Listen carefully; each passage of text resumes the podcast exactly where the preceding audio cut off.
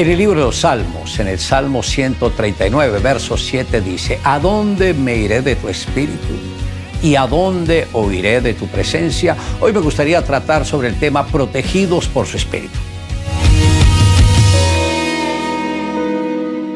No hay nada más maravilloso que experimentar la plenitud de la llenura del Espíritu Santo en nuestras vidas. Jesús no es una religión, es la persona con la que podemos relacionarnos de forma personal y quien lo acepta en el corazón o en su vida, tendrá la oportunidad de ser lleno del Espíritu Santo y de experimentar la gracia y el favor de Dios dentro de sí. Jesús mismo nos da la verdadera dirección para que podamos disfrutar de una buena relación con Él y el secreto radica en saber qué es lo que la Biblia enseña. El Espíritu de verdad al cual el mundo no puede ver porque no le ve ni le conoce, pero vosotros le conocéis porque mora con vosotros y estará en vosotros. Esto está en Juan capítulo 14, verso 17. David alcanzó una profunda comprensión acerca de quién es el Espíritu de Dios. Posiblemente trató de medir a Dios, pero llegó a la conclusión de que Él es tan grande que lo llena todo y está en todo lugar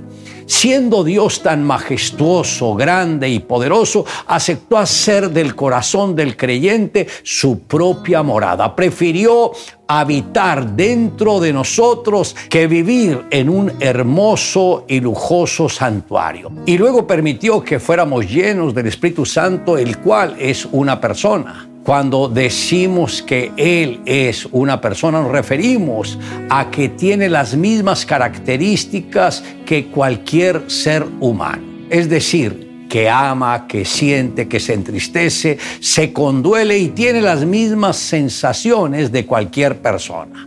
Algunas personas piensan que a Dios no le importa lo que ellas vivan, que tampoco le interesan los problemas, pero están equivocados porque el mismo Jesús dijo que así como el Padre se compadece de sus hijos, el Señor se compadece de los que le temen y ese mismo corazón de compasión tiene Dios. Hay otros que posiblemente se conforman con una relación superficial con el Espíritu Santo, que a veces sienten su presencia y en otras ocasiones ejercen los dones, pero no han logrado experimentar la plenitud del Espíritu Santo y menos dejar que Él llene sus vidas por medio del Espíritu a través de la palabra. El anhelo del Señor no es relacionarse con las personas de una manera fría, tímida, ni tampoco de que las mismas personas sientan que tiene una vida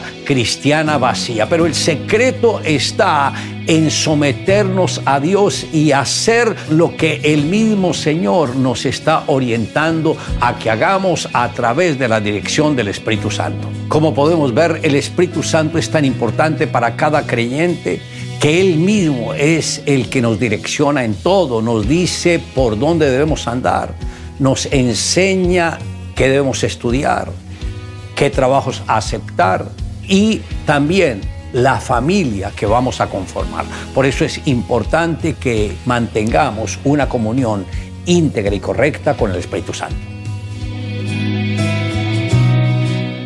Un joven que asistía a la iglesia desde niño se alejó por un tiempo y se dedicó a trabajar tanto que se olvidó de Dios. Esto lo llevó a frecuentar lugares incorrectos con sus compañeros de trabajo. Un día, estando en un lugar de fiestas, un compañero embriagado disparó a todos los que estaban allí. Mató a unos y otros resultaron heridos. El diagnóstico médico no era muy alentador para este joven. Los médicos decían que iba a morir y tenía pocas horas de vida. En una de esas noches de su crisis de salud, sintió que iba a morir. Veía cómo caía un abismo profundo junto a otras personas. Iban directamente al juicio eterno de Dios. Pero aún no sabían para dónde iban. Era ver en ese momento como una película todo lo que habían vivido. Lo más sorprendente era que no se repetían las buenas obras que habían hecho, sino todo lo malo, lo incorrecto que habían cometido los errores, las mentiras, la duda, la queja. Todos iban a ser condenados. Antes de llegar a ese lugar, todo cambió. Dios le dio una segunda oportunidad. Sus papás y sus hermanos eran cristianos y a diario lo cubrían con la sangre de Jesús, esperando el tiempo de la misericordia de Dios. Cada oración que hicieron tuvo respuestas. La sangre de Jesús cubrió su vida. Dios permitió que viviera eso para que la dureza de su corazón se rompiera. Dios restauró su vida. Dios culminará su obra en ti.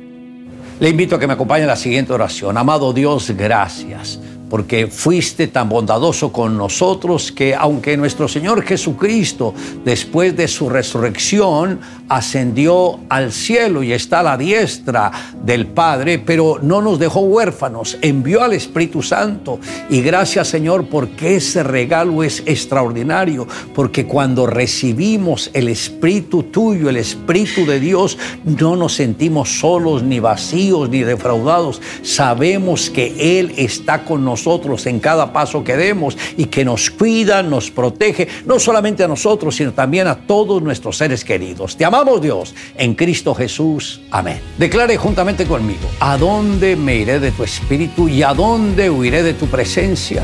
Porque tú formaste mis entrañas, tú me hiciste en el vientre de mi madre.